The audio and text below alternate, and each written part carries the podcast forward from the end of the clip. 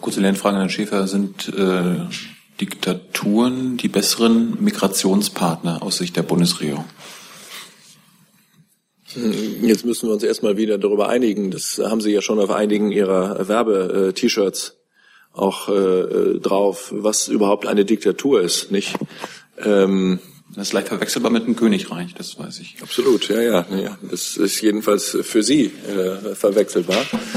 Ähm,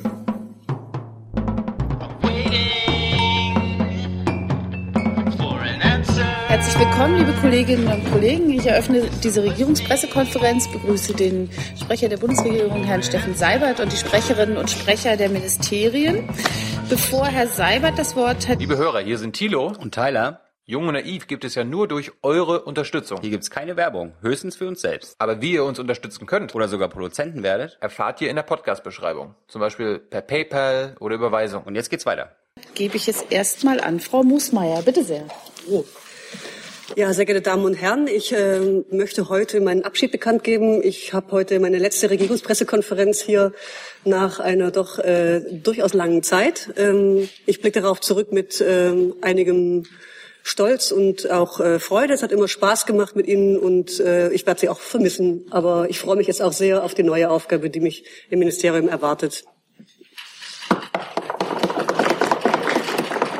Vielen Dank, Frau Musmeier. Alles Gute wünschen wir Ihnen. Dann hat jetzt der Regierungssprecher das Wort. Bitte sehr. Ja, ich möchte zunächst äh, zum Thema Ukraine sagen, dass die Bundesregierung ausdrücklich die ukrainische Ankündigung begrüßt, als unilaterale Geste vor dem Weihnachtsfest 15 gefangene Separatisten freizulassen.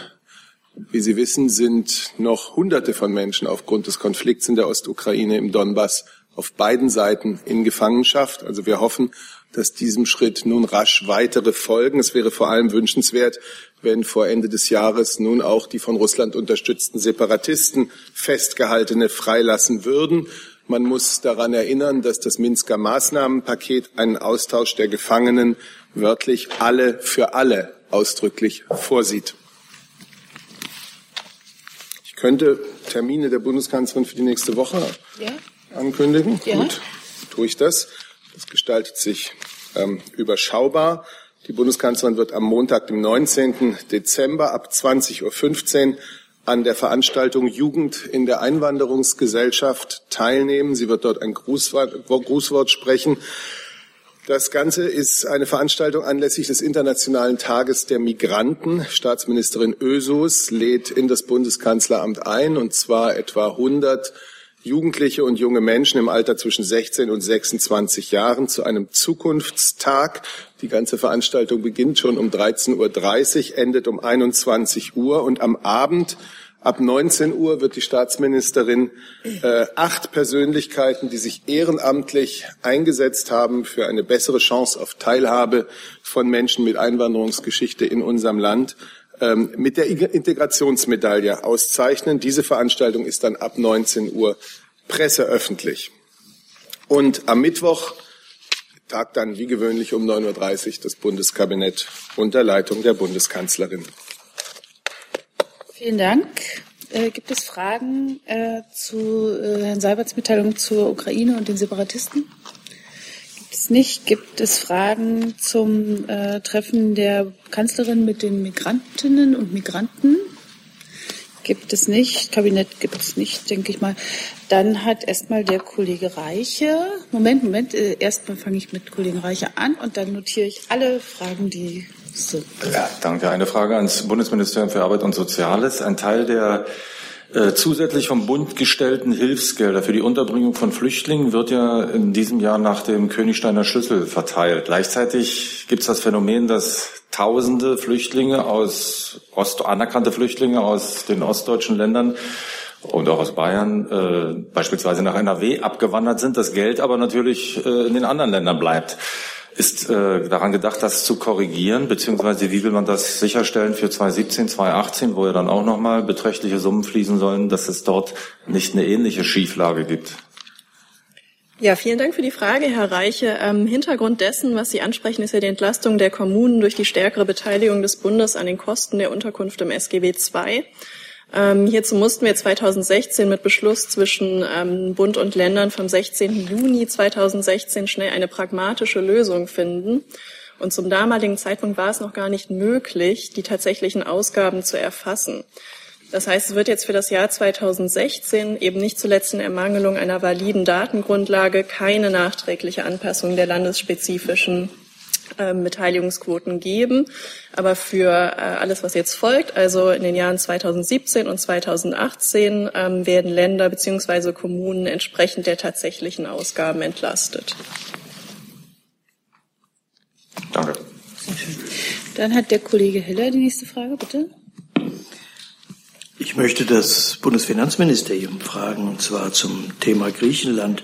Wir hatten bei der letzten Sitzung der BPK von Ihrem Ministerium die Auskunft erhalten, man habe die Institutionen jetzt erstmal beauftragt oder bei Ihnen angefragt nach einer Bewertung der griechischen äh, Maßnahmen wie Sonderzahlung an Rentner und ähnliches. Nachdem jetzt die Institutionen ja durchaus unterschiedliche Positionen in den letzten Tagen dazu geäußert haben, die EU-Kommission eine andere als die Eurogruppe und auch der IWF ist ja noch auf einem anderen Gleis, möchte ich wissen, ähm, ob das Bundesfinanzministerium sich jetzt eine eigene Meinung zu diesen Maßnahmen, ob sie kompatibel sind mit den Verabredungen gebildet hat und wenn nicht, auf was sie jetzt noch wartet angesichts dieser unterschiedlichen Stimmen aus den Institutionen. Ja, Herr Lehr, es gibt im Grunde keinen neuen Stand zum Mittwoch. Äh, wie, Ihnen, äh, wie wir Ihnen äh, am Mittwoch gesagt haben, gibt es sozusagen unsere Bitte um die Bewertung. Die Bewertung äh, erwarten wir und wenn es die Bewertung äh, gibt, werden wir sie prüfen und werden uns das dann angucken. Also wir warten weiterhin auf diese Bewertung. Ähm, ja, äh, und eine einheitliche Bewertung Sie, natürlich. Da können Sie ja möglicherweise bis zum Nimmerleinstag warten, wenn die alle anderer Meinung sind. Wir sind zuversichtlich, dass wir die Bewertung bekommen und auch Haben eine einheitliche Bewertung bekommen. Signal schon bekommen, wann da was bei Ihnen einfliegt? Ich denke zeitnah. Gibt es weitere Fragen zu diesem Thema? Nicht? Dann hat jetzt die nächste Frage der Kollege Lange, bitte. Ich hätte eine Frage an das ähm, Verkehrsministerium zum Thema Lang-Lkw. Der Abschlussbericht zum Feldversuch liegt jetzt vor und der Minister hat sich so geäußert, dass äh, Lang-Lkw zum Jahreswechsel dauerhaft zugelassen werden sollen. Da hätte ich gern gewusst, wie das Verfahren ist. Also das ist, glaube ich, eine Verordnung, muss die nochmal durchs Kabinett. Gibt es da eine, eine Ressortabstimmung und in dem Zusammenhang auch eine Frage an das Umweltministerium, wie sich das Umweltministerium dazu steht, also zu, zu, zu der dauerhaften Zulassung. Sind Informationen richtig, dass das Umweltministerium gerne eine einjährige Befristung hätte? Danke. Vielen Dank für die Frage. Ähm, der Bericht zur, äh, zum Feldversuch Lang-Lkw ist ja veröffentlicht, den können Sie einsehen. Ähm, parallel läuft jetzt die Vorbereitung für die Verordnung zur Einführung ähm, im Regelbetrieb auf den Positivnetzen. Ähm, das ist alles in der Mache. Meines Wissens ist dafür ähm, kein Bundesrat erforderlich, kann ich aber gerne nachreichen, habe ich jetzt nicht mitgebracht. Ähm, dazu wollte ich noch kurz sagen, wegen äh, Ihres Blicks zum Umweltministerium, der das Ziel ähm, der langen Lkw ist ja auch unter anderem ein Umweltziel, denn mit den langen Lkw können äh, drei herkömmliche Lkw ersetzt werden durch zwei. Das hat natürlich auch um, äh, erhebliche Auswirkungen auf, eine, äh, auf die Emissionen und den Spritverbrauch dieser Fahrzeuge auf den Straßen. Gibt es weitere Fragen? Nee, ich hatte das. Ach so, natürlich, klar. Schon offen. Ja. Also von diesem einjährigen Moratorium oder äh, Kompromiss weiß ich nichts. Aber es kann sein, dass ich da jetzt auch nicht aktuell informiert bin, weil die Abstimmungen noch laufen und noch nicht eingebracht sind. Ja, dann könnten Sie das vielleicht noch zuliefern, weil es ja jetzt Jahreswechsel ist dann bald und es wäre schon interessant, ja, liefere ich wenn Sie da eine andere Position haben als der Verkehrsminister. Danke. Gut. Gibt es dazu weitere Fragen? Nicht? Dann hat jetzt der Kollege in der siebten Reihe, bitte schön. Ja, Philipp Menn, WDR. Ich habe eine Frage ans Justizministerium. Und zwar geht es um das verabschiedete Stalking-Gesetz. Äh, in diesem Gesetz ähm, ist es ja so, dass äh, der Täter ähm, schon dann bestraft werden kann, wenn er, äh, wenn quasi der, äh, wenn das Verhalten objektiv geeignet ist, äh, also eine schwerwiegende Beeinträchtigung äh, beim möglichen Opfer zu sorgen. Diese Formulierung, sehen Sie da nicht auch Missbrauchsgefahren? Ähm, vielen Dank für die Frage. Ja, tatsächlich wurde gestern das Stalking-Gesetz im Bundesrat, äh, Bundestag beschlossen.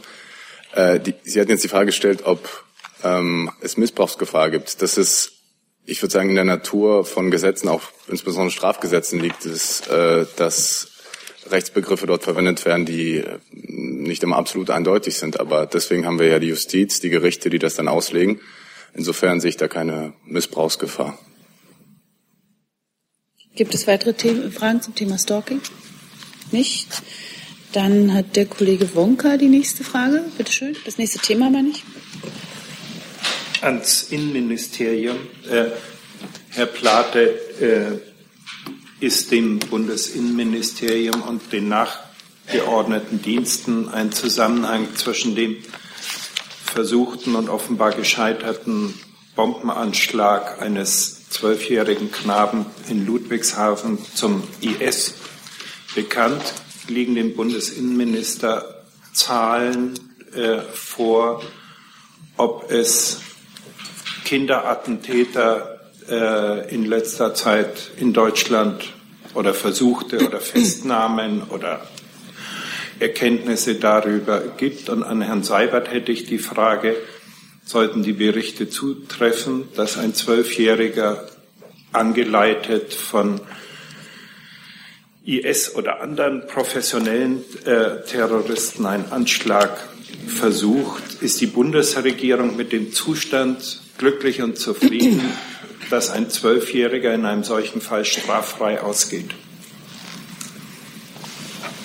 Ja, vielen Dank. Zunächst einmal zu diesem Fall des Zwölfjährigen konkret. Äh, bitte ich um Nachsicht, wenn ich nicht falsch informiert bin, ist der, äh, hat der Generalbundesanwalt in diesem Fall die Ermittlungen ähm, übernommen, äh, sodass Sie alle Fragen, die letztlich auch in dem Ermittlungsverfahren relevant sein können, an den Generalbundesanwalt, ehrlich gesagt, stellen müssten. Ähm, die Sicherheitsbehörden untereinander und die Sicherheitsbehörden mit dem Generalbundesanwalt äh, besprechen, welche Erkenntnisse wo vorliegen. Das ist, äh, das ist aus gutem Grund, Stichwort Gewaltenteilung, so, dass die Exekutive dazu im Laufe eines solchen Ermittlungsverfahrens nicht separat bespricht. Ähm, ob es Zahlen zu Kinderattentätern gibt, war, glaube ich, die zweite Frage, oder wenn ich das richtig verstanden habe, oder mutmaßlichen. Äh, mir sind solche, solche Fälle ähm, so, dass ich darüber äh, sozusagen in statistisch äh, konsolidierter Form berichten könnte, äh, nicht bekannt. Ich höre aber gerne nochmal nach. Ja, das ist natürlich eine Meldung, die jeden aufschrecken lässt. Jetzt halte ich das für das Richtige, ähm, die Sache gründlich ermitteln zu lassen der Generalbundesanwalt ist für Auskünfte zuständig und ich werde für die Bundesregierung einen äh, noch nicht ermittelten Fall auf Basis einer Meldung äh, hier nicht kommentieren. Das BMJV dazu, bitte. Ähm, ich würde gerne noch mal ganz kurz ergänzen, jetzt losgelöst vom konkreten Einzelfall. Ähm, wollte ich nur klarstellen, dass nur weil jemand nicht strafmündig ist, äh, heißt es nicht, dass äh, deswegen es gar keine Strafbarkeit vorliegt. Das ist, ähm, es, es gibt Rechtsinstrumente wie die mittelbare Täterschaft zum Beispiel. Das ist vielleicht die analoge Situation, wenn Sie ein, ein Hund auf jemanden hetzen und er beißt jemanden, ist es ja nicht so, dass der, weil der Hund straffrei ist, dann äh, niemand bestraft werden kann.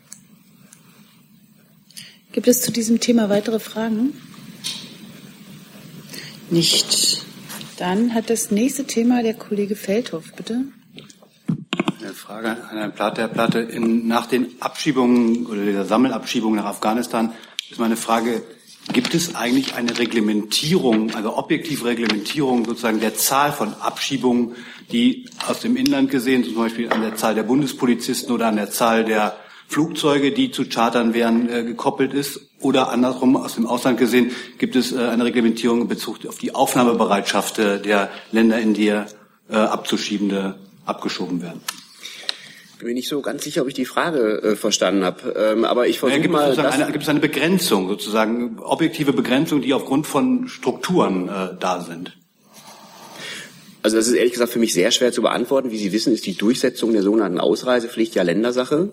Insofern eine Zahl, die, die sozusagen die maximale kapazitätsmäßige Obergrenze äh, dessen markiert, was die Länder imstande wären zu leisten, äh, vom Bund abzufragen. Das ist, wenn Sie das tatsächlich erwarten, eine Erwartungshaltung, die ich enttäuschen muss.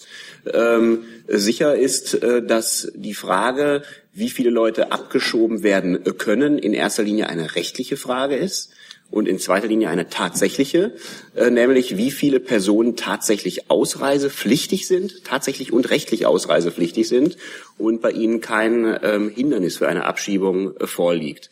Ich will jetzt nicht äh, in sozusagen in extenso nochmal berichten, was es alles für Abschiebehindernisse gibt. Äh, können wir bei Bedarf gerne nochmal separat dann äh, besprechen. Ergibt sich ja auch alles aus dem äh, Gesetz. Ähm, und wenn Sie sozusagen in Ihrer Frage darauf anspielen, ob, die Ansch an, ob der Anstieg der Abschiebezahlen in diesem Jahr verglichen mit dem nächsten Jahr, äh, Entschuldigung, mit dem letzten Jahr, habe ich versprochen, ob der äh, deswegen nicht noch größer ausgefallen sein mag, weil bereits Kapazitätsgrenzen erreicht wären oder so. Falls das das ist, was Sie, worauf Sie hinaus wollen, würde ich sagen, gibt es äh, jedenfalls für eine solche Vermutung aus meiner Sicht äh, keine Hinweise, die jedenfalls dem Bundesinnenministerium vorliegen.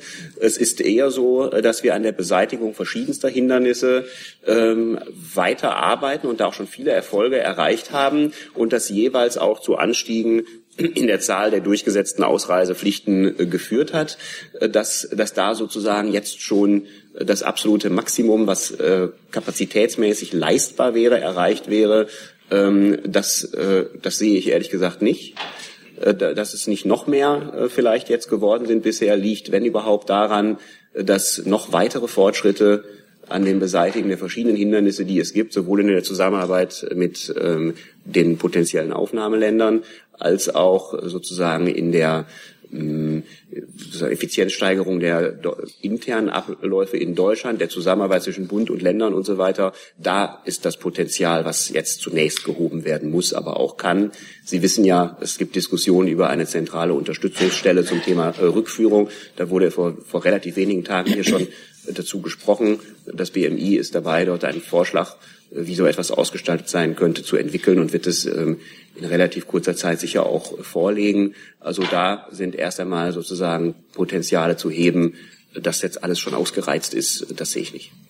Nachfrage vielleicht konkret Afghanistan. Sie haben, glaube ich, jetzt 34 am äh, vorgestern abgeschoben, sollten 35 sein. Einer ist gerichtlich gestoppt worden. Hat es aus, aus Afghanistan, also von der afghanischen Regierung, eine Reglementierung gegeben nach dem Motto 35 nehmen wir, und, aber nicht 70? Nein, nein, nein. Ähm, also es ist schon so, Sie kennen ja das, äh, oder ich weiß nicht, ob Sie es kennen, aber Sie könnten, wenn Sie wollten, sozusagen kennen die gemeinsame Erklärung, die zwischen Afghanistan und ähm, Deutschland zu diesem Thema geschlossen worden ist.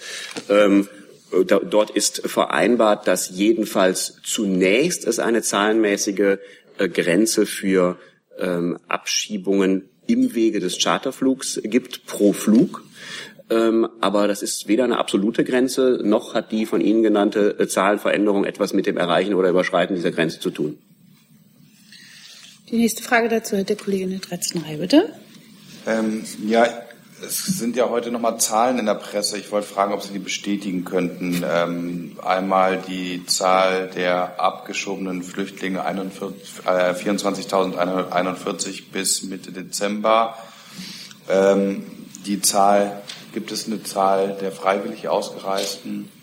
Ähm, Bewerber 2016. Ähm, können Sie diese Zahlen? Ja, vielen Dank für die Frage. Vielleicht äh, auch wenn das sozusagen vielleicht kleinlich wirken mag, abgeschobene Flüchtlinge gibt es per se nicht, weil wer einen Flüchtlingsstatus hat, äh, wird nicht abgeschoben, weil er nicht ausreisepflichtig ist. Das ist vielleicht äh, wichtig.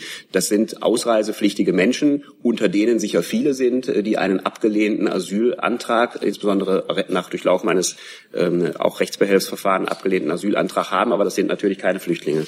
Die Zahlen kann ich konkret nicht bestätigen. Ähm, sie liegen uns so nicht vor. Ähm, die, ich weiß nicht genau, woher die Bild, dort waren die Zahlen, glaube ich, drin, woher die Bild diese Zahlen ähm, hat. Äh, Zahlen, die äh, den Stichtag 31. November, oh, das kann gar nicht sein, Entschuldigung, 30. November, den 31. gibt es nicht. Also ähm, Abschiebezahlen mit Stichtag äh, 30. November äh, haben wir voraussichtlich um den 20. Dezember. Ähm, ob das eine Abfrage unter den Ländern anlassbezogen gewesen ist, die die Bild äh, vorgenommen hat, kann ich nicht sagen. Wir geben diese Zahlen raus, wenn wir sie erstens haben und sozusagen zweitens qualitätsgesichert haben, kann das, kann das nicht bestätigen. Die letzte Zahl, äh, die ich habe, ist äh, Stichtag ähm, 31. Oktober und lag etwas niedriger. Ich müsste es nachgucken, wenn es Sie interessiert. Ich habe 22.000 äh, und etwas. Und die Zahl der freiwilligen Ausreisen liegt mir auch nicht mit einem Stichtag Mitte Dezember vor. Äh, sie, sie scheint nicht gänzlich unplausibel, weil ähm, auch nach meinem letzten Kenntnisstand sie bereits über 50.000 war. Und die Bild spricht, glaube ich, von 51.000 und etwas. Aber bestätigen kann ich es nicht, weil mir es nicht äh, qualitätsgesichert so vorliegt, dass ich das tun kann. Wenn ich das an der Stelle nur ergänzen darf, konkret auf Afghanistan bezogen sind in diesem Jahr schon deutlich über 3000 Menschen freiwillig nach Afghanistan ähm, zurückgekehrt und die Bundesregierung begrüßt diese Entwicklung und wird auch ihre Politik, äh, ihr Engagement zur Förderung solch freiwilliger Rückkehr ausbauen und fortsetzen. Etwa 3200, wenn ich das ganz kurz noch präzisieren darf. Vielen Dank. Darf ich noch auch noch Fragen ähm, über die auch von der Bildzeitung veröffentlichte. Entschuldigung, Klagen. könnten Sie etwas lauter sprechen? Das ist wirklich, Darf ich auch noch nachfragen bezüglich einer weiteren Zahl, die ist die ähm, Quote der Klagen gegen Asylbescheide auf 21 Prozent in diesem Jahr gestiegen sei. Können Sie das bestätigen? Liegt mir leider nicht vor. Das müsste ich, das müsste ich nachhalten, erfassen und das jetzt nicht täglich ab. Die nächste Frage hat der Kollege Jung. Bitte schön. Ja, kurze Lernfrage, Herr Plate. Der Minister meinte gestern, dass ein Drittel der 34 äh, Straftäter gewesen seien. Können Sie das mal erläutern, was für Straftaten diese Menschen begangen haben? Und äh, ja, da steht der Fischer, aber ich meine Herrn Schäfer, ähm, für die sicherheitspolitische Einschätzung von Drittstaaten ist das Auswärtige Amt zuständig. Können Sie uns sagen, ähm, wo es in Afghanistan sicher ist? Ja, also ganz kurz zu Ihrer Frage. Das hat der Minister, glaube ich, gestern alles auch gesagt. Ich sage es aber gerne nochmal. Es ging um Diebstahl, Raub, äh, Betäubungsmitteldelikte, Vergewaltigung und Totschlag. Einzeln aufschlüsseln. In welchen Verhältnissen? Das kann ich Ihnen ehrlich gesagt nicht sagen, in welchen Verhältnissen. Uns nachreichen. Ähm, ich will es äh, gerne nachfragen, ob diese Informationen so vorliegen, dass ich sie nachreichen kann. Ich weiß nicht, wo, woher Sie das äh, haben, was Sie da gerade gesagt haben, Herr Jung. Ich weiß auch nicht, äh, was das zu was tun denn? hat mit den erfolgten äh, Abschiebungen. Richtig ist, dass das Auswärtige Amt nicht nur für Afghanistan, sondern äh, auch für andere Herkunftsländer von Flüchtlingen und Asylbewerbern in Deutschland Amtshilfe leistet, indem das Auswärtige Amt mit Hilfe seiner Auslandsvertretung oder sonstiger aller ähm, denkbaren zur Verfügung stehenden Informationen Berichte verfasst über die asyl- und abschieberelevante Lage im Herkunftsland. Und das tun wir auf Bitte der zuständigen Behörden im Geschäftsbereich des Innenministeriums und auf Bitte der zuständigen Verwaltungsgerichte, die das dann gerichtlich zu überprüfen haben. Diese Berichte sind äh, Verschlusssachen, weil sie nicht für die allgemeine Öffentlichkeit bestimmt sind, sondern sie sind bestimmt äh, dazu, eine Hilfestellung dafür zu leisten, die richtigen Entscheidungen über äh, Asylersuchungen und Abschiebe, Ab, Abschiebungen zu treffen. Und deshalb ist es mir schlechterdings nicht möglich äh, oder nur um den Preis, mich hier strafbar zu machen, Ihnen äh, äh, aus diesen äh, Berichten vorzutragen äh, oder äh, daraus vorzulesen. Herr Platte, in welche sicheren Gebiete wurden die 34 jetzt geleitet? Zu dieser Frage hat Herr Dimroth bei der letzten Regierungspressekonferenz bereits umfassend Stellung genommen. Nein. Ähm, doch, hat er sehr wohl und ähm, hat erklärt, warum die deutsche Seite darüber gar nicht Auskunft geben kann. Und ehrlich gesagt, ich wiederhole es nicht nochmal. Dazu der Kollegin der neunten Reihe, bitte. Ähm, es kommen ja äh, weiterhin ähm, Menschen aus Afghanistan nach Deutschland, ähm, darunter, so liest man, ein ehemaliger hochrangiger Taliban, ähm, der ehemalige Gesundheitsminister. Ich wollte fragen, können Sie äh, diesen Fall bestätigen, dass der über Saudi-Arabien nach Frankfurt eingereist ist oder versucht hat einzureisen und hier Asyl zu beantragen? Herr Platt. Ja, danke für die Frage, Herr Jordans, aber schon äh, mit Blick auf den Datenschutz kann ich gar nicht zu einem Einzelfall hier Stellung nehmen öffentlich. Datenschutz für die Taliban? Herr Jordans, wir leben in einem Rechtsstaat äh, und da gilt Datenschutz unabhängig äh, von der Zugehörigkeit zu einer Gruppe oder einer anderen Gruppe. Gibt es weitere Fragen zu diesem Thema? Ihre Frage war dazu. Okay, Sekunde. Äh, ja, bitteschön. Ja, äh, mein Name ist Takano. Ich bin von japanischen Zeitung Asahi Shimbun Meine Frage geht es um die äh, Gipfeltreffen zwischen Präsident Putin und Abe von Jap japanisch äh, Premier.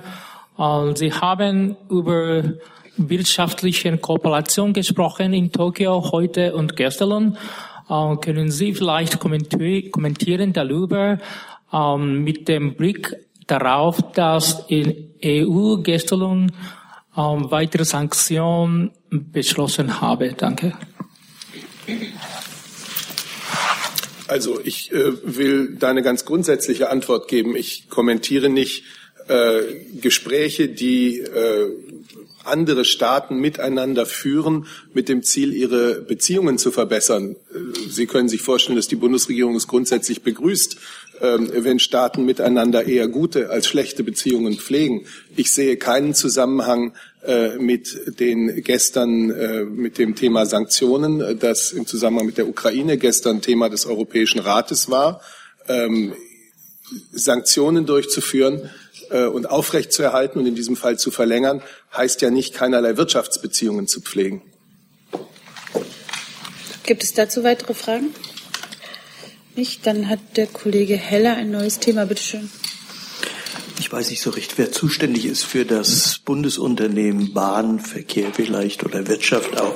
Mich interessiert, äh, der Aufsichtsrat der Bahn hat ähm, vor kurzem mitgeteilt, dass der Vertrag von Bahnchef Grube verlängert wird. Und man hat sich im Verfahren der Mitteilung darauf bezogen, auf geltende Corporate Governance Grundsätze. Nun steht in diesen Corporate Governance Grundsätzen der Bahn eine Altersgrenze von 65.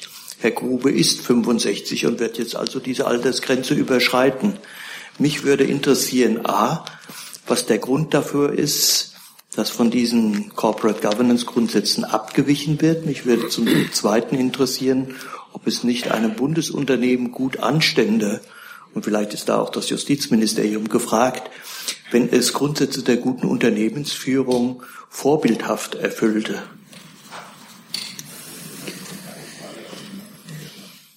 Soll ich anfangen oder? Ja, ja. ich habe es einfach mal beide aufgemacht. Ähm, ja, also zwei Punkte. Zum einen, ähm, da der Vertrag von Bahnchef Rüdiger Grube läuft noch bis Ende nächsten Jahres und äh, über die Verlängerung wird äh, zu gegebener Zeit im Aufsichtsrat entschieden. Da kann ich jetzt hier von hier aus noch nichts dazu sagen. Über diese Corporate äh, Governance, Governance ähm, Regeln, die sich die Bahn selber gibt, äh, müssten Sie bitte bei der Bahn selbst fragen. Also die ähm, habe ich bisher so auch noch nicht gehört, muss ich sagen. Ich kann dem auch nichts weiter hinzufügen. Also bekannt ist im Aufsichtsrat vertreten durch die parlamentarische Staatssekretärin Zypris, aber viele der operativen Gestaltungsfragen sind eben dann Sachen des Unternehmens, sodass ich hier auch an das Unternehmen verweisen müsste. Aber ein Bundesunternehmen steht ja schon dafür da, Grundsätze, Corporate Governance ist eine lange Diskussion in der Bundesregierung gewesen, die auch einzuhalten. Und wenn man dagegen verstößt, dann fragt man sich, wenn man das liest, ist das einmal, hat man sonst keinen anderen gefunden? Oder welche Gründe gibt es sonst, solche Grundsätze, eine Altersgrenze von 65 außer Acht zu lassen? Also nochmal, diese Altersgrenze ist mir jetzt einfach nicht bekannt. Das müsste ich mal, muss ich selber reingucken in diese Corporate Governance Sachen, ob da, was da geregelt ist. Das weiß ich jetzt hier von aus nicht. Tut mir leid. Gibt es dazu weitere Fragen? Nicht. Dann äh, mir ist nicht ganz klar, äh, Kollege Jung, war das jetzt, wollen Sie ein neues Thema setzen? Es war körpersprachlich nicht zu verstehen, was Sie meinen. Dann stehen Sie doch hier ganz wunderbar auf der Liste. Dann würde ich Ihnen jetzt mal das Mikrofon öffnen, oder? Bitte schön. Dankeschön. Äh, zum Armuts- und Reich Reichtumsbericht der Bundesregierung. Ich zitiere mal die Ministerin Nahles. Transparenz war mir bei der Erarbeitung des Armuts- und Reichtumsberichtes ein besonderes Anliegen. Frau Stelten, ähm, wer hat was aus dem Bericht gestrichen? Wir befinden uns in einer äh, regierungsinternen Abstimmung. Änderungen sind da nichts Ungewöhnliches. Ähm, das ändert nichts daran, dass dies für uns der Start einer Debatte ist, die wir führen wollen. Ähm, und im Übrigen ist Transparenz uns, äh, war uns zu Beginn der Erstellung des Berichts und ist uns nach wie vor ein ganz wichtiges Anliegen dabei. Und deswegen sind auch alle Studien und die Daten, ähm, auch die Studie, über die die SZ berichtet hatte, weiter vollständig bei uns auf der Webseite einsehbar. Können Sie verraten, wie in der zweiten Fassung die der SZ und der Öffentlichkeit jetzt vorliegt, äh, im Vergleich zur ersten Statements wie die Warnung vor der Krise der Repräsentation fehlen, warum, Zitat, Personen mit geringerem Einkommen verzichten auf politische Partizipation, weil sie Erfahrungen machen, dass sich die Politik in ihren Entscheidungen weniger an ihnen orientiert fehlen, warum Hinweise auf den Einfluss von Interessenvertretung und Lobbyarbeit fehlen und warum Sätze wie die Wahrscheinlichkeit für eine Politikveränderung ist wesentlich höher, wenn diese Politikveränderung von einer großen Anzahl von Menschen mit höherem Einkommen unterstützt wird. Warum fehlt das? Und Herr Seibert, können Sie sich das erklären? Wie gesagt, kann ich das im Detail so nicht kommentieren und auch nicht nachvollziehen. Ähm, wie gesagt, es ist eine regierungsinterne Abstimmung, sodass ich dazu nichts sagen kann. Ich habe dazu auch nicht sehr viel mehr zu sagen. Wir sind im ersten Entwurf eines äh, solchen Armuts- und Reichtumsberichts, übrigens der erste äh, einer Bundesregierung, der beides betrachtet. Äh, wir sind in der ersten Runde der Ressortabstimmung. Das Bundesministerium für Arbeit und Soziales hat sich vorgenommen, ein besonders transparentes Verfahren durchzuführen, mit dem Ziel also gerade diesen Erarbeitungsprozess auch offen zu legen. Und in einem solchen Erarbeitungsprozess kommt es immer bei jedem Bericht, das ist völlig normal, zu Überarbeitungen und zu Korrekturen. Zu bewerten ist der Bericht am Ende, wenn er äh, der Öffentlichkeit vorgestellt wird. Ich halte das für äh, den üblichen und vorgeschriebenen äh, Weg einer, einer, einer Ressortbeteiligung und möchte da jetzt keine Details äh, diskutieren darüber. Eine, eine Nachfrage. Der, die SPD-Parteiführung hat gestern mitgeteilt per Twitter, ich zitiere, nicht die Bundesregierung will im Armutsbericht etwas verbergen. Wir haben geliefert, der schwarze Teil des Kabinetts hat gestrichen. Haben Sie dazu ein Statement, Herr Seibert? Nein, äh, weil es am Ende bei einem Bericht, äh, der in der Ressortabstimmung geht, immer darum geht, dass alle Ressorts sich beteiligen können. Selbstverständlich auch das Bundeskanzleramt, das am Abstimmungsprozess beteiligt ist. Das ist der übliche, der vorgeschriebene und ganz normale Beteiligungsprozess. Und dazu gehört übrigens auch, dass Verbände und Fachleute Anregungen und Kritik am Bericht einbringen können. Gibt es zum Armutsbericht weitere Fragen? Das ist nicht der Fall. Dann ist jetzt der Kollege in der achten Reihe mit, einer neuen, mit einem neuen Thema dran. Bitte schön. Ja, Pelz, Deutsche Welle. Eine Frage an Herrn, zwei Fragen an Herrn Seibert, bitte. Äh, die Taz hat heute ein äh, Recherchedossier veröffentlicht, auch dazu eigens eine Homepage freigeschaltet, wo es über die Zusammenarbeit zwischen Deutschland, anderen europäischen Ländern, afrikanischen Staaten in Migrationsfragen äh, geht. Unter anderem geht es da auch über die Zusammenarbeit zwischen Deutschland und dem ähm, Sudan. Unter anderem wird da auf die Ausbildung sudanesischer Sicherheitskräfte Bezug genommen. Dazu wollte ich fragen, wie steht die Bundesregierung dazu mit Staaten wie dem Sudan oder auch Eritrea, was dort auch genannt wird? die autoritär regiert werden, zusammenzuarbeiten, gerade bei so sensiblen Themen wie eben Sicherheit. Und die zweite Frage ist, auf der Homepage findet sich ein Dokument, ein Diskussionspapier der EU, was nach Taz-Angaben auch echt ist, in dem vorgeschlagen wird, dass die Mitgliedstaaten dem Sudan seine Auslandsschulden erlassen könnten, wenn er keine Flüchtlinge mehr durchlässt. Ähm, ist das für die Bundesregierung vorstellbar? Also zunächst einmal, Sie sprachen das Thema äh, Migrationspartnerschaften an. Die Migrationspartnerschaften, über die in der EU gesprochen wird und an denen auch sehr tatkräftig gearbeitet wird, beziehen sich ja im Wesentlichen auf andere Länder als die, die Sie genannt haben. Da stehen im Vordergrund Niger, Mali, Äthiopien, Nigeria und Senegal. Deutschland ist äh, da sehr aktiv und äh, gerade auch gestern gab es ein weiteres Treffen mit dem Präsidenten von Niger, um diese schon sehr gut angelaufene Zusammenarbeit fortzusetzen. Ich kann äh, Ihnen die grundsätzliche Begründung für den Sinn solcher EU-Migrationspartnerschaften nennen. Das ist völlig klar.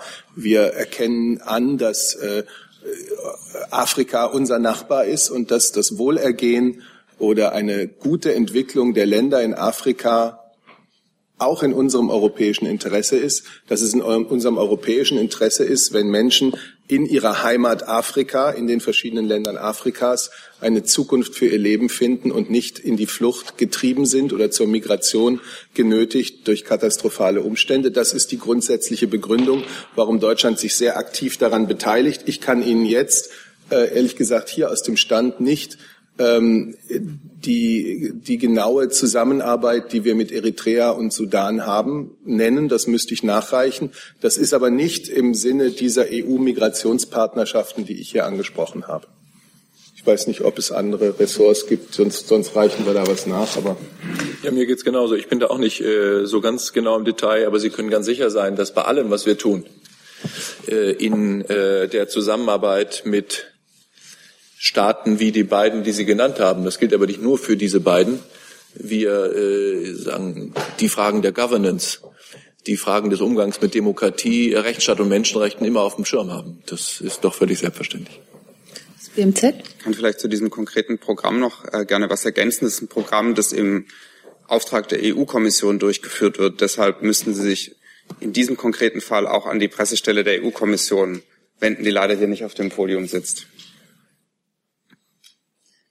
Dazu der Kollege Steiner, bitte. Ja, Herr Schäfer, ich würde einfach ganz gerne nochmal von Ihnen wissen, äh, wo sind denn die Grenzen dessen, was Sie jetzt gerade als äh, Thema bezeichnet haben, Governance, ähm, beim, bei einer handfesten Diktatur, wie es Eritrea de facto ist, oder auch beim Sudan, wo man auch an der demokratischen Qualität ja mehr als Zweifel hat. Gibt es da Grenzen, wo Sie sagen, da machen wir als Land keine Zusammenarbeit mit? Wo liegen die? Naja, ich glaube, äh, ich kann, habe großes Verständnis dafür, dass Sie in den Medien immer so äh, gerne rote Linien aufbauen wollen oder Schranken aufstellen oder uns äh, Latten hinlegen, über die wir springen oder eben nicht springen. Ich fürchte nur, äh, Herr Steinert, die Realität des Umgangs mit solchen Staaten ist äh, ganz anders. Wir haben ähm, mit den allermeisten Staaten der Welt als ein Land das äh, fast überall Interessen und Werte zu vertreten hat, viele Dossiers gleichzeitig, die wir da aufnehmen müssen. Uns geht es um, wie in diesem Fall, die Kontrolle von Migrationsströmen. Uns geht es um Entwicklung zugunsten der Menschen. Da wäre dann der Kollege aus dem BMZ vielleicht berufen, dazu etwas zu sagen. Uns geht es um die Entwicklung von Demokratie und Rechtsstaat, um Stabilität. Und äh, da ist dann äh, das Ganze, sozusagen die Beziehung zu einem solchen Land oder die Beziehung zu einer Region sind dann, wenn Sie so wollen, ein Gesamtkunstwerk, in den, in, in, in den äh, man eben nicht mit Schwarz-Weiß-Denken hineingeht, sondern in dem man völlig klar auf dem Schirm hat, mit welchen Leuten man es da zu tun hat.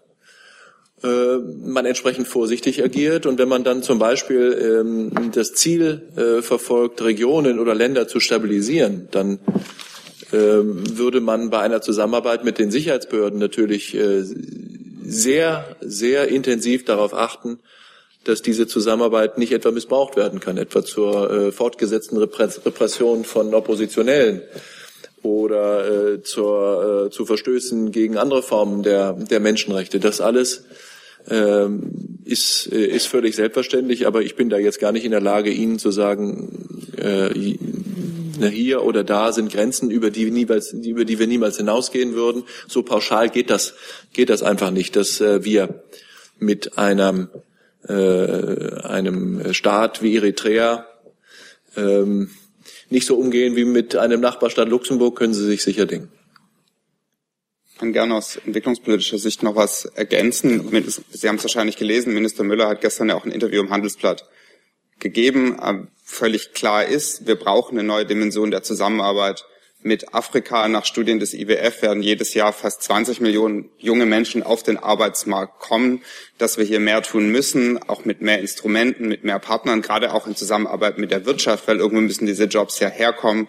Das ist völlig klar mit eben Projekten im Bereich der Bildung, der Ausbildung und auch der Existenzförderung ganz eng zusammen mit den europäischen Partnern und auch mit den afrikanischen Staaten durchaus auch gekoppelt daran, dass, und das hat Minister Müller gestern ja auch gesagt, dass die Länder, die eben Reform-Champions sind, auch mit einer stärkeren Unterstützung von uns rechnen können.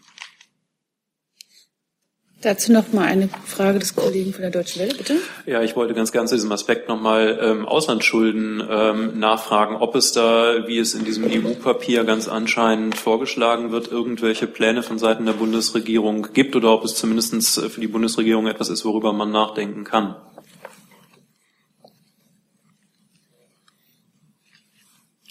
Also, zum Thema Auslandsschulden das Thema im Auslandsschulden Sudan, Südsudan ist eine Frage, die seit vielen Jahren ähm, schon bei den Bretton Woods Institutionen, dem IWF und der Weltbank diskutiert werden. Die haben ein eigenes, einen eigenen Aufsichtsrat, eine eigene Governance-Struktur. Dort sind wir Anteilseigner, dort wird es in den Prozessen entschieden und wenn das dann entschieden ist, dann können wir da nochmal drüber reden. Zu diesem Thema nochmal der Kollege Jung, bitte.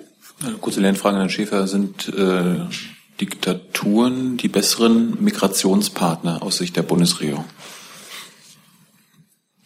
Jetzt müssen wir uns erstmal wieder darüber einigen. Das haben Sie ja schon auf einigen Ihrer Werbe-T-Shirts auch äh, drauf, was überhaupt eine Diktatur ist, nicht? Ähm, das ist leicht verwechselbar mit dem Königreich, das weiß ich. Absolut, ja, ja, ja. Das ist jedenfalls für Sie äh, verwechselbar. Ähm, hm. Entschuldigung. Ähm, würden Sie die Frage nochmal wiederholen, Herr Jan? Sind Diktaturen die besseren Migrationspartner aus Ihrer Sicht? Also ich glaube, das kann man äh, so äh, überhaupt nicht äh, überhaupt nicht sagen. Ähm, wir sehen allerdings, äh, dass es Länder gibt wie Libyen, in denen jedenfalls die Beseitigung eines Diktators, wie Sie sagen, nicht notwendigerweise zu einer Verbesserung der Lage der Flüchtlinge, die durch Libyen nach Europa wollen, geführt hat. Ähm, wir müssen die Situation in den Herkunfts- und Transitländern so nehmen, wie sie äh, wie, wie, sie ist, wie wir sie politisch vorfinden und müssen mit den Strukturen, den politischen Strukturen, die wir vorfinden, eben versuchen, Lösungen zu finden, die, die, die gangbar sind. Und äh, da ist es äh, zurzeit etwa in Libyen so, mit all den Schwierigkeiten bei dem Versuch, eine Einheitsregierung zu bilden und mit all den Schwierigkeiten dieser Einheitsregierung überhaupt äh, Durchgriff und Zugriff äh, mit Mitteln sagen der Staat des staatlichen Gewaltmonopols auf das ganze Land zu finden, da sehen wir, dass das nahezu unmöglich ist, irgendwie vernünftig, sinnvoll auf das schreckliche Schicksal von äh, vielen Tausenden von Flüchtlingen, die in Libyen gestrandet sind und miserabel behandelt werden, Einfluss zu nehmen. Das heißt aber nicht notwendigerweise, dass es leichter wäre oder besser wäre oder gar für uns angenehmer wäre, mit, äh, mit Menschen wie Gaddafi, äh, Diktatoren wie Gaddafi umzugehen, sondern wir müssen einfach äh, versuchen, unsere Interessen zu vertreten, ähm, dabei unsere Werte nicht aufgeben und Lösungen zu finden, bei denen wir immer den Blick auch darauf haben, wie die Menschen in den Herkunfts- und Transitländern tatsächlich behandelt werden. Ich will vielleicht was ergänzen und noch einmal auf Niger zurückkommen. Die Bundeskanzlerin hat sich gestern in Brüssel erneut mit dem nigerischen Präsidenten Yusufu getroffen und dabei waren auch der französische Präsident und die Ministerpräsidenten aus Italien und Spanien. Niger ist ein Land, das eben keine Diktatur ist, sondern das mit Mitteln der Demokratie versucht, die Umstände, die Lebensbedingungen des nigerischen Volkes zu verbessern, indem es sich Ziele setzt, Entwicklungsrückstände aufzuholen, äh, das sehr hohe Bevölkerungswachstum einzudämmen, die Probleme der Sicherheit und Stabilität des Landes in den Griff zu kriegen, die im Übrigen sehr oft äh, mit den Problemen der illegalen Migration zusammenhängen, weil es dieselben Menschen sind, die Flüchtlinge illegal äh, durch die Wüste lotsen und nach Libyen bringen, die dann auf dem Rückweg aus Libyen Waffen und Drogen mit zurückbringen. Das heißt, da hängen die Probleme eines Landes intensiv zusammen und dieses alles versucht die nigrische Regierung ähm, mit den Mitteln eines, äh, einer Demokratie. Wir haben in Niger einen guten Partner und deswegen lässt sich diese Migrationspartnerschaft, die ja nichts anderes ist als eine vertiefte Zusammenarbeit auf gleich mehreren Gebieten, äh, gut an. Vielleicht darf ich noch einen Satz ergänzen, nur weil ich einfach nur sicherstellen möchte, dass keine Missverständnisse aufkommen. Herr Junge, es ist völlig äh, klar, dass es am aller einfachsten ist für uns, mit äh, Partnerstaaten Regelungen zu treffen, bei denen unsere Interessen und Werte zur Geltung kommen, die genauso schön demokratisch, rechtsstaatlich und freiheitlich verfasst sind wie wir. Äh, nur können wir uns die Welt nicht so schnitzen, wie sie ist, und deshalb müssen wir sie so nehmen, wie sie ist. Äh, und deshalb meine Antwort auf Ihre Frage am Schluss lautet, am allerschönsten ist es, mit Partnern zusammenzuarbeiten, die äh, genauso gut äh, äh, funktionieren wie wir. Dazu der Kollege Heller, bitte. Ich wollte noch mal kurz nachfragen zum Stichwort Entschuldung oder Entschuldungsinitiative. Es gab schon mal nach einem Weltwirtschaftsgipfel in Deutschland eine Entschuldungsinitiative für die ärmsten Länder dieser Welt. Und Köln war das seinerzeit. Die Bundesregierung äh, ist nun Präsidentschaftsland der G20 mit Schwerpunkt Afrika. Ähm, ist es das Ziel der Bundesregierung als eines äh, der großen Themen auch eine neue Entschuldungsinitiative für Länder Afrikas zu starten unter seiner G20-Präsidentschaft? Ich weiß gar nicht, ob so viel an Auslandsschulden zum Teil äh, bei diesen äh, sehr wenig entwickelten Ländern äh, noch übrig ist nach den verschiedenen Entschuldungsinitiativen. Aber ehrlich gesagt werde ich Ihnen auch dazu oder werden wir Ihnen auch dazu eine fachmännische Antwort nachreichen. Dazu der Kollege Steiner nochmal. Bitte. Ja, nur noch eine ganz kurze Nachfrage an Herrn Seibert. Sie haben gerade gesagt, ähm, dass äh, Menschen, die im Schleuserwesen tätig sind, auf dem Rückweg aus Libyen nach Niger äh, Waffen und Drogen mitbringen würden. Ähm, Waffen wusste ich äh, bislang von. Die Drogenroute war mir bislang eher als andersrum bekannt. Stimmt, da habe ich mich auch falsch ausgedrückt. Okay. Beziehen Sie es nur auf Waffen. Okay. Kollege Detjen dazu, bitte. Kurze Frage nach, äh, kurze Nachfrage dazu. Wenn sich äh, Frau Merkel und Präsident Usufu sehen, haben die dann eigentlich inzwischen eine gemeinsame Sprachregelung zum Thema Marshallplan für oder mit Afrika?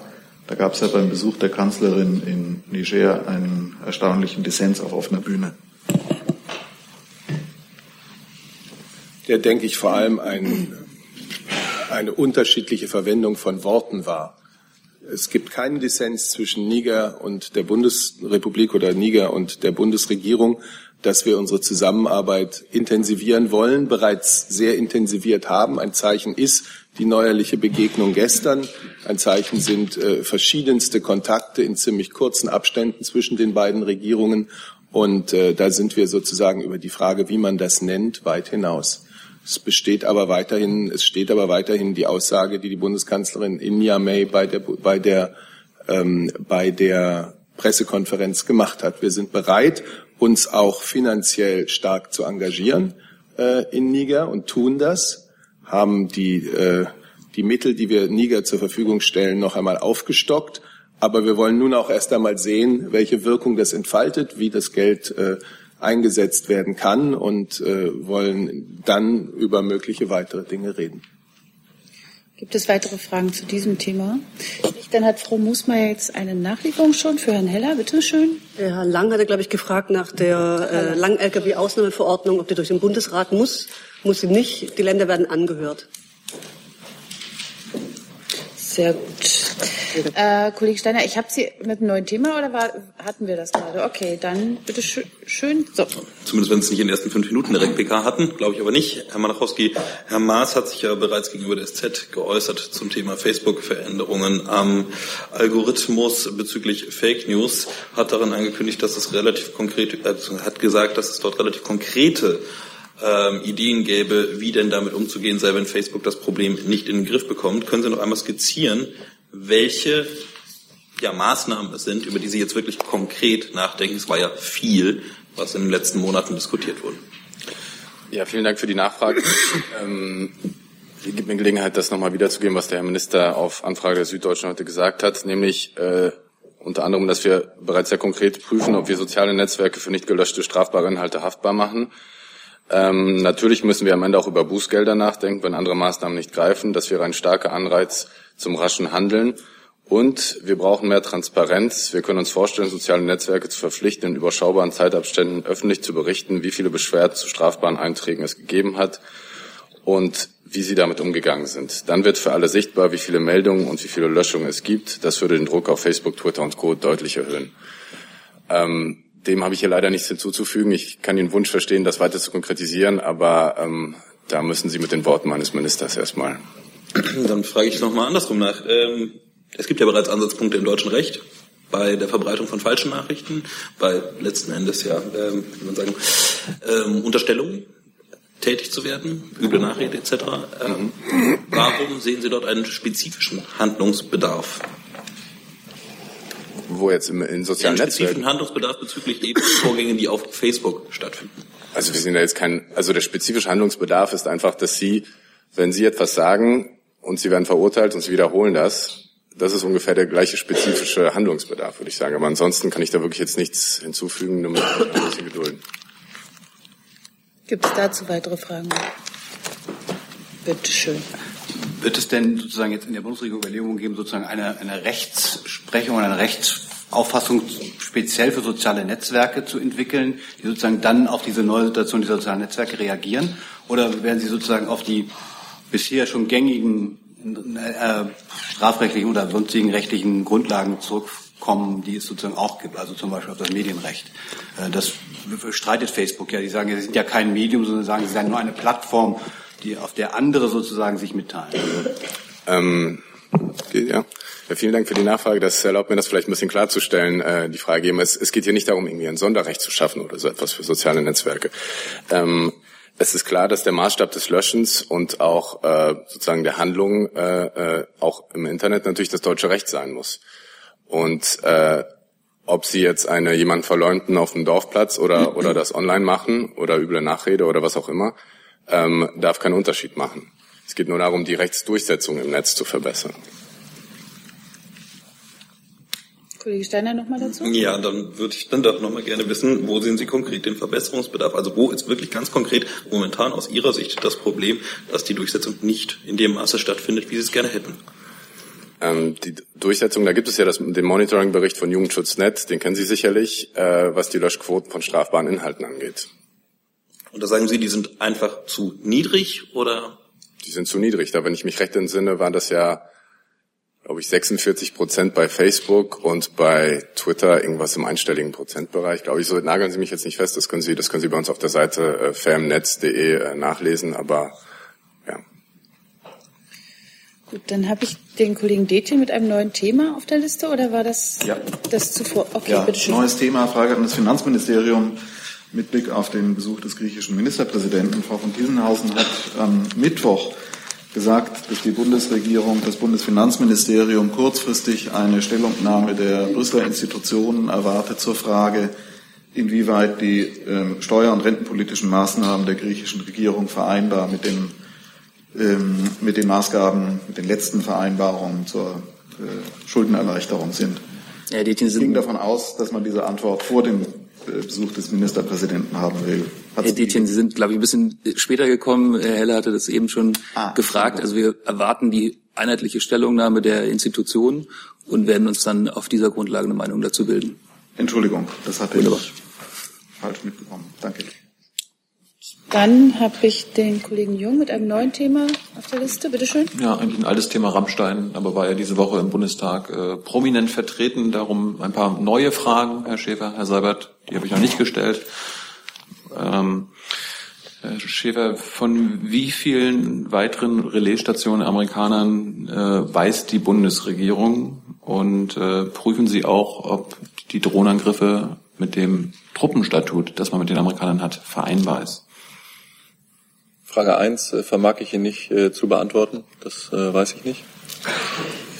Frage 2, es gibt keine Anhaltspunkte dafür, dass das Verhalten der Amerikaner in irgendeiner Weise Widerspruch stünde zu dem Truppenstatut.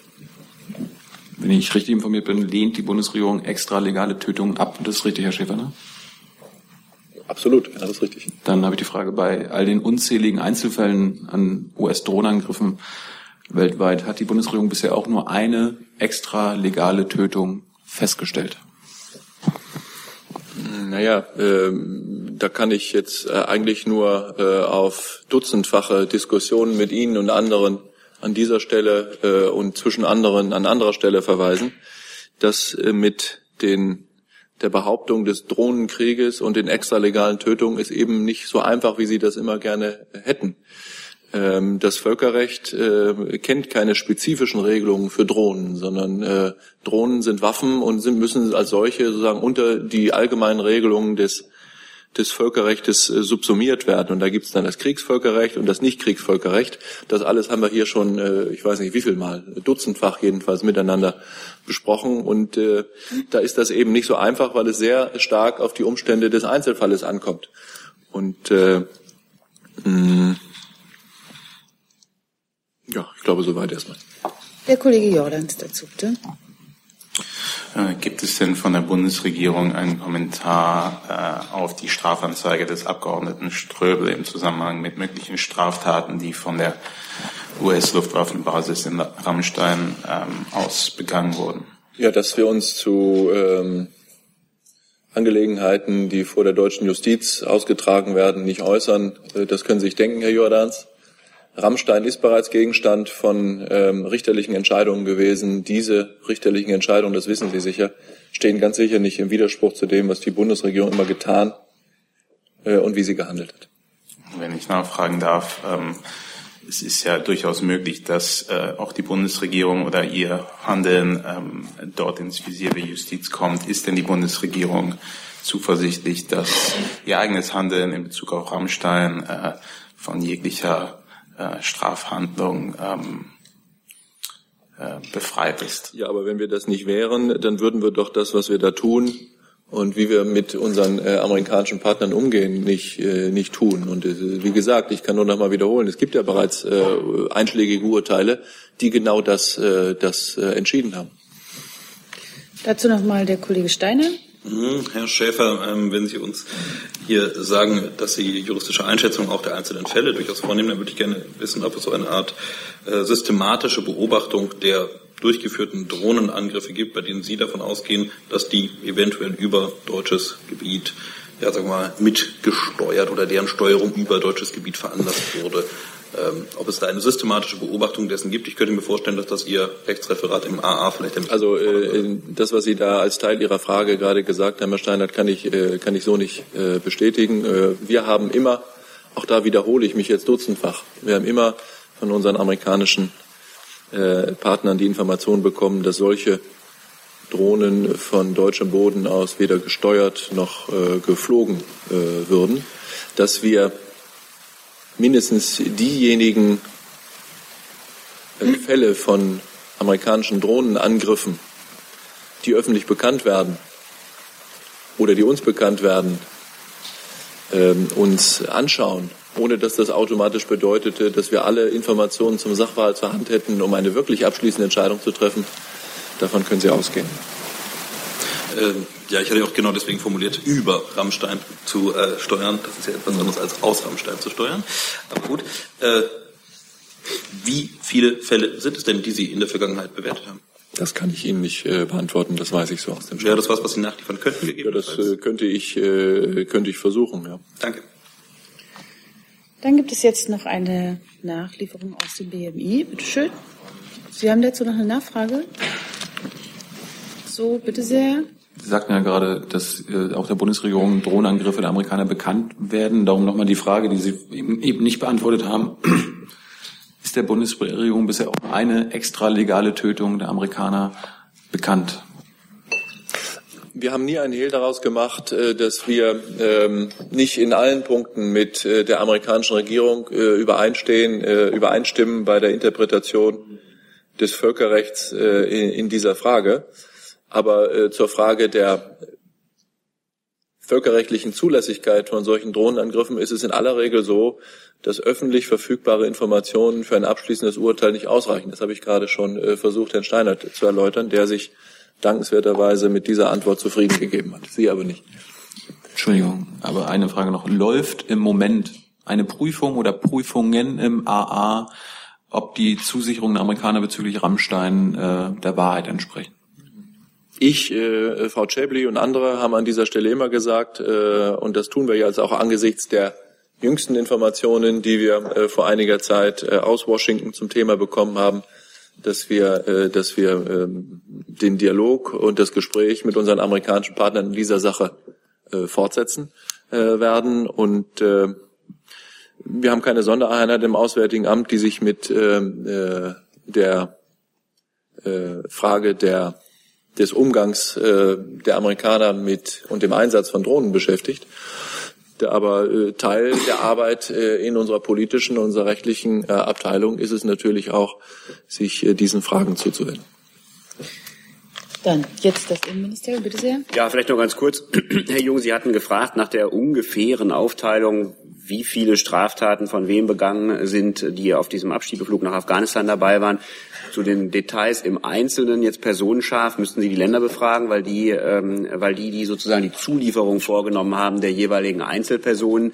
Aber ich kann Ihnen etwas ganz grob sagen, wenn man jetzt mal Kategorien äh, bilden will, was wie oft vorgekommen ist, Raubdiebstahl äh, kam dreimal vor, Betäubungsmitteldelikte kam dreimal vor, Sexualstraftaten kam zweimal vor, Bedrohung kam dreimal vor, Totschlag kam einmal vor. Das ist vielleicht sozusagen, um jedenfalls ein grobes Bild zu kriegen, äh, trotzdem schon eine Hilfe.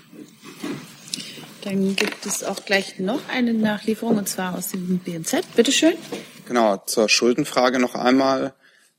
Aufgrund der bestehenden Entschuldungsinitiative, die ja auch nach dem G7-Beschluss in Köln noch weiter ausgedehnt wurde auf die multilateralen Instrumente, ähm, hat die Verschuldungskrise gepaart mit einem hohen Wirtschaftswachstum in vielen Entwicklungsländern deutlich an Schärfe verloren. Das Schuldenthema bleibt natürlich eins, das weiter aktuell ist, gerade in den relevanten Institutionen, die ich vorher schon sagte, den Bretton Woods Institutionen, aber natürlich auch dem Pariser Club. Da greife ich jetzt ein bisschen über meine Zuständigkeit hinaus, ähm, wo das weiterhin diskutiert wird.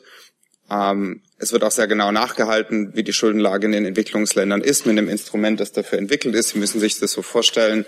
Ähm, das ist so eine Art Ampelsystem. Grün, alles ist gut. Gelb, die Lage ist ein bisschen schwieriger. Und Rot, hier müssen wir wirklich aufpassen. Ähm, das wird eben tagesaktuell auch nachgehalten. Für die, die G20-Präsidentschaft in Deutschland ist auch deshalb das Thema jetzt nicht momentan zumindest auf der Tagesordnung. Vielen Dank. Dann hat der Kollege hier in der siebten Reihe, bitte schön, neues Thema. Ja, Philipp Göttner vom Spanischen Fernsehen. Eine Frage ans äh, Familienministerium. Und zwar gestern wurde ja im Bundestag eine bessere Hilfe für die Kontergan-Opfer beschlossen, äh, auch international, und das betrifft ja auch viele Hunderte in Spanien. Wie sollen die Spanier erkennen, wenn diese Kontergan-Mittel in Spanien umgepackt worden sind von der Firma Grünenthal? und unter einem anderen Namen vermarktet worden sind. Wie sollen die erkennen, dass sie tatsächlich aus Deutschland geliefert worden sind von der Firma Grünenthal?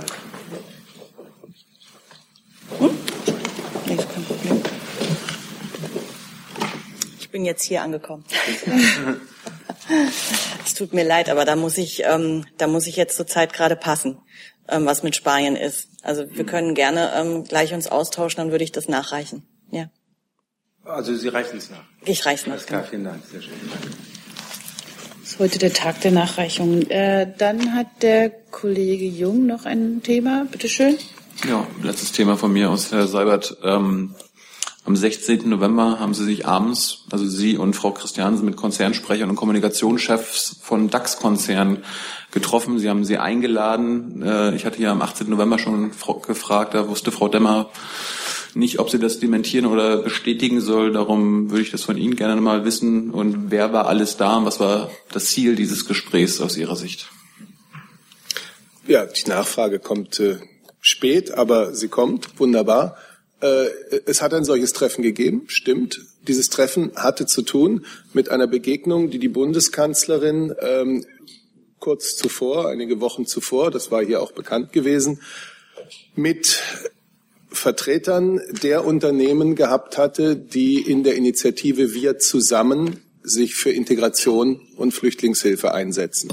Das sind ganz unterschiedliche Unternehmen, von den ganz großen über die mittleren bis zu den kleinen. Eines der Ergebnisse dieses sehr guten Austauschs, den die Bundeskanzlerin mit diesen Unternehmensvertretern hatte zum Thema Integrationshilfe, was können Unternehmen tun und leisten und ihre Mitarbeiter, war, dass nicht alle Maßnahmen, die wir als Bundesregierung äh, ergreifen, nicht alle Gesetzesänderungen, die es zu diesem Thema gibt, nicht alles, was die Bundesagentur für Arbeit äh, anbietet oder das BAMF, bei den Vertretern der Unternehmen schon so einfach angekommen war wenn Sie so wollen, also ein Wissensdefizit über das, was die Bundesregierung integrationspolitisch auf den Weg gebracht hat. Ein gewisses Wissensdefizit. Und aus dieser Begegnung heraus haben wir beschlossen, dass wir an diesem Wissensdefizit gemeinsam mit Vertretern äh, der Unternehmen noch einmal arbeiten wollen, uns dazu noch einmal treffen wollen. Das haben wir getan, haben uns ausgetauscht und äh, ein sehr interessantes Gespräch geführt. Nachfrage? Die Frage war ja, wer war alles da? Können Sie uns eine Liste liefern? Und meine Quellen sagen mir, also die vor Ort waren, dass Sie die DAX-Vertreter dazu aufgefordert haben, dass diejenigen, die Medien auffordern, sich auch sprachlich um eine positivere Darstellung der politischen Erfolge in der Flüchtlingskrise zu bemühen. Dann sagen Können Sie das bestätigen? Nein, dann sagen Ihre Quellen nicht die Wahrheit. Dieses war nicht der Sinn und war nicht der Inhalt des Treffens, das wir da hatten. Ist das das erste Treffen in dieser Legislaturperiode? In, also so, es war ein Nachfolgetreffen zu dem Treffen der Bundeskanzlerin mit den Chefs der Unternehmen. Ein weiteres ist nicht geplant. Es ging um einen ganz konkreten Punkt, nämlich äh, wie können Informationen über das, was die Bundesregierung äh, in all ihren Verästelungen integrations- und flüchtlingspolitisch tut, besser ankommen. Das war der Sinn des Gesprächs eine völlig neu, ein völlig normaler äh, Sinn. Ich habe mich beispielsweise auch schon mit Vertretern von äh, Sozialverbänden, mit Kommunikationsmenschen von Sozialverbänden getroffen, um über solche Themen zu sprechen. Ich halte das äh, für normal. Nie geht es darum, irgendeine Linie vorzugeben. Äh, soweit könnten Sie uns inzwischen kennen. Aber wie gesagt, ein normaler Vorgang, um etwas aufzuarbeiten, etwas genauer herauszufinden, was bei dem Treffen mit der Bundeskanzlerin identifiziert worden war, nämlich ein gewisses Kommunikations- oder Informationsdefizit bei den Unternehmen. Haben Sie dazu eine, noch eine Zusatzfrage? Nur die eine Bitte noch okay. nach Nachreichung der Teilnehmer. Das weiß ich nicht, ob ich das tun werde, weil es sich um ein ganz normales Arbeitstreffen der Bundesregierung auf Arbeitsebene handelt und wir da nicht üblicherweise nachreichen. Das werde ich mir überlegen. Dann hat jetzt der Kollege Feldhoff ein neues Thema, bitte. Noch eine Frage. Ich weiß gar nicht, wer jetzt sich zuständig fühlt. Ähm, der Bundesrat hat gerade die Kürzung für Asylbewerber äh, abgelehnt und äh, damit sozusagen dem Gesetz, das zum 1. Januar in Kraft treten sollte, eine Schranke vorgeschoben. Erste Frage, wie bewertet die Bundesregierung das? Und zweite Frage, wird die Bundesregierung jetzt dazu dann den Vermittlungsausschuss anrufen? Ja, dafür ist BMS zuständig. Ähm, wir bedauern diese Entscheidung natürlich sehr. Wir werden heute zügig im Laufe des Tages eine technische äh, Mitteilung herausgeben, wie die Auszahlung der Leistung jetzt zu erfolgen hat. Und außerdem werden wir zügig Gespräche darüber führen, wie wir eine neue gesetzliche Grundlage schaffen können. Zusatz, wie bewertet Bitte? denn das Ministerium politisch diese Entscheidung des Bundesrates? Das ist ja sozusagen ein Signal, ähm, das jetzt sozusagen in diese Gesellschaft gesendet wird, was möglicherweise aus der Bundesregierung kritisch gesehen wird. Ja, selbstverständlich bedauern wir diese Entscheidung. Gibt es dazu noch Fragen? Dann ich, mir ist nicht ganz, das war eine, okay, weil, okay, dann sind Sie jetzt nochmal dran, bitte schön. Genau. Bitte? Wenn ich die Hand hebe, bedeutet das Meldung, ja. Ähm, ich hatte noch mal, ich hatte ja vorhin schon gefragt nach den Bildzahlen, die Sie nicht bestätigen konnten. Deswegen wollte ich jetzt noch einmal nachfragen, ob Sie Ihren eigenen Zahlenstand noch mal nennen können. Zahl der Abschiebungen 2016, Klagequote gegen Asylbescheide und eine Lernfrage hätte ich noch zum Abschiebe- oder Rücknahmeabkommen mit Afghanistan. Ist dort drin geregelt oder gibt es eine Regelung, dass allein die afghanische Regierung zuständig ist für die Verteilung der Personen in den Regionen oder ist das gar nicht erwähnt? Danke. Ja, ich fange vielleicht mit dem letzten Mal an. Also ganz präzise ist es kein Rückübernahmeabkommen, kein völkerrechtlicher verbindlicher Vertrag, sondern eine gemeinsame Erklärung, äh, die sozusagen mit diesem Themenbereich äh, befasst. Ja, darin ist das festgehalten, was eigentlich eine Selbstverständlichkeit ist, nämlich dass äh, Hoheitsgewalt ein Staat immer nur im eigenen Hoheitsgebiet ausüben kann. Mit anderen Worten, Deutschland natürlich nicht in Afghanistan Hoheitsgewalt dergestalt ausüben kann, dass es Letztbestimmungsrecht über den Aufenthaltsort der Person in diesem Land äh, beanspruchen könnte. Aber es steht äh, dort einiges auch drin. Ich habe es jetzt nicht äh, gerade nicht textlich vor Augen äh, darüber, was zu beachten ist aus Sicht beider Seiten bei der Wahl des Aufenthaltsorts, nämlich dass der, die Sicherheit dort einen wesentlichen ähm, Aspekt natürlich einnehmen muss. So, ansonsten Abschiebungszahlen wollen Sie sozusagen gerne relativ alte haben, wenn ich es richtig verstehe. Also äh, zum Stand 31. Die, die Sie haben. Ja gut, also die habe ich ja nicht, wie ich gerade schon gesagt hatte.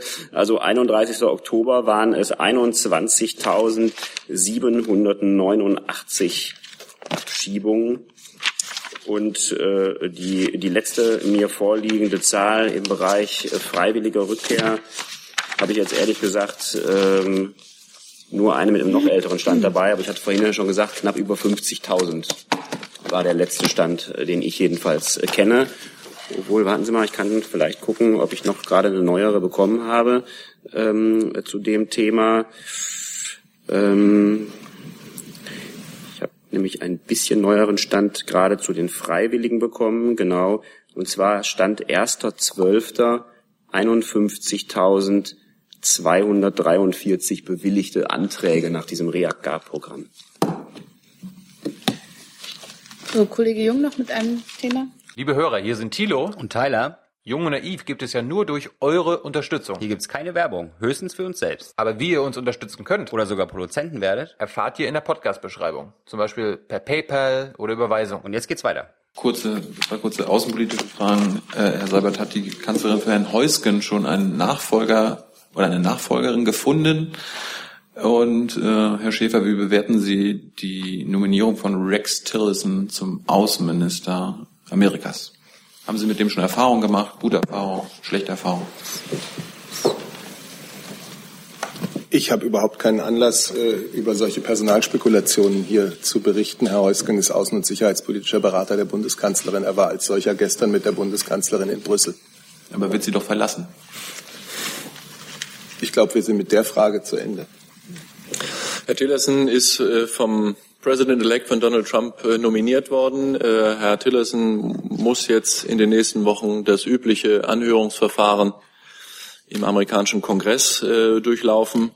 Ähm, wir gehen davon aus, dass das zwar nicht nur eine Formsache ist, aber dass am Ende der Wunsch des amerikanischen dann Präsidenten, des jetzigen President-elect, dann auch Wirklichkeit werden wird. Wir ähm, ich glaube, Herr Steinmeier kennt äh, Herrn Tillerson persönlich nicht. Ich weiß nicht, ich glaube nicht, dass es da jemals eine persönliche Begegnung gegeben hat.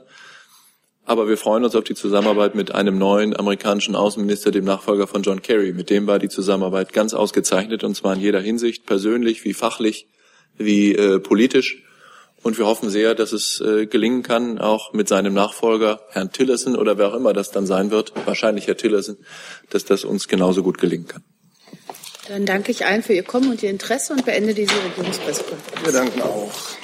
Schönes Wochenende. Ja.